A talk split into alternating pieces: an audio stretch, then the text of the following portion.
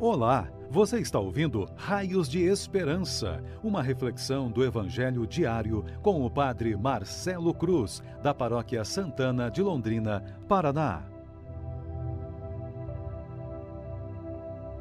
Caríssimos irmãos e irmãs, hoje, terça-feira, vamos ouvir e refletir sobre o Evangelho de Marcos, capítulo 10, versículos de 28 a 31 o Senhor esteja convosco, Ele está no meio de nós. Proclamação do Evangelho de Jesus Cristo, segundo Marcos. Glória a vós, Senhor. Naquele tempo, começou Pedro a dizer a Jesus: Eis que nós deixamos tudo e te seguimos. Respondeu Jesus: Em verdade vos digo: quem tiver deixado casa, irmãos, irmãs, mãe, pai, filhos, campos, por causa de mim e do Evangelho, receberá cem vezes mais agora durante esta vida. Casa, irmãos, irmãs, mães, filhos e campos, com perseguições, e no mundo futuro a vida eterna. Muitos que agora são os primeiros serão os últimos, e muitos que agora são os últimos serão os primeiros. Palavra da salvação. Glória a vós, Senhor. Caríssimos irmãos e irmãs, essa semana estamos retomando o tempo comum. Depois de vivermos durante sete semanas o tempo pascal, em que fomos aprendendo com as palavras de Jesus o caminho que devemos seguir para colocar em prática a vontade de Deus. Hoje temos a graça de refletir sobre esse Evangelho, que é uma grande motivação para continuarmos e não perder de vista aquele que é a razão do nosso viver. Tendo em vista a riqueza presente nesse Evangelho e a profundidade que possui em si, vou conduzir nossa reflexão apoiado em três momentos que nos ajudarão em nossa caminhada de fé e serão para nós raios de esperança. No primeiro momento, a afirmação de Pedro, no segundo, a resposta de Jesus, e no terceiro, Jesus revela que a lógica de Deus é diferente da lógica do mundo. Muitas vezes em nossa vida fazemos a mesma experiência de Pedro mas a diferença é que ele, com essa afirmação, não a faz por um, interesse vazio, mas porque quer entender o caminho que está fazendo e, como muitas outras pessoas do mundo, quer ter segurança. Por isso, sem exigir nada de Jesus, usa das seguintes palavras, expondo sua experiência: Eis que nós deixamos tudo e te seguimos. Como é bom quando usamos de palavras belas como as de Pedro, desapegamos de nossas vidas com um único desejo de nos colocar nos caminhos de Deus, sem interesse de que o Senhor retribua as renúncias que fizemos. Não podemos conservar a ideia de que seguimos Jesus em virtude das graças que recebemos, mas porque Ele é o nosso Senhor e Salvador.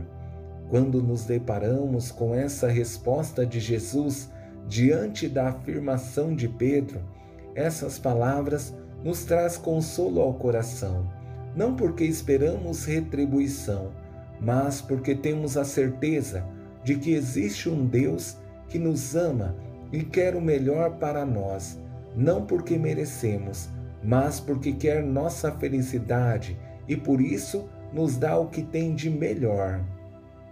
Em verdade vos digo: quem tiver deixado casa, irmãos, irmãs, mãe, pai, filhos, campos, por causa de mim e do Evangelho, receberá cem vezes mais agora, durante esta vida, casa, irmãos, irmãs, mães, filhos e campos, com perseguições e no mundo futuro a vida eterna.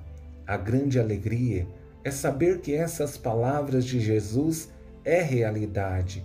Quando, como padre, olhando para a minha vida, em que para seguir Jesus de perto precisei fazer algumas renúncias, mas ao mesmo tempo ganhei muitos pais, muitas mães que cuidam de mim, filhos que ouvem meus conselhos e obedecem às minhas orientações, e muitos irmãos que querem o meu bem.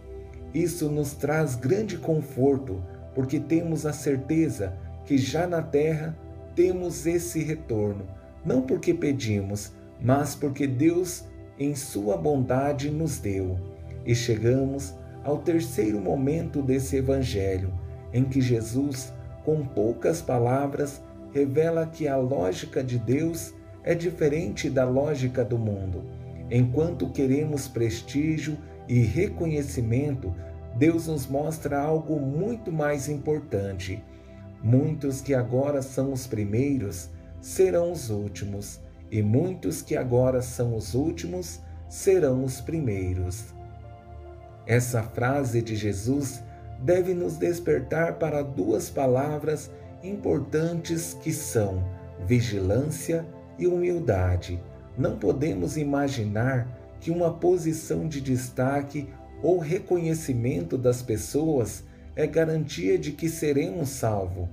É preciso que estejamos em constante vigilância, valorizando cada momento que o Senhor nos dá, porque essa é a oportunidade que temos para assumir o projeto dele em nossas vidas.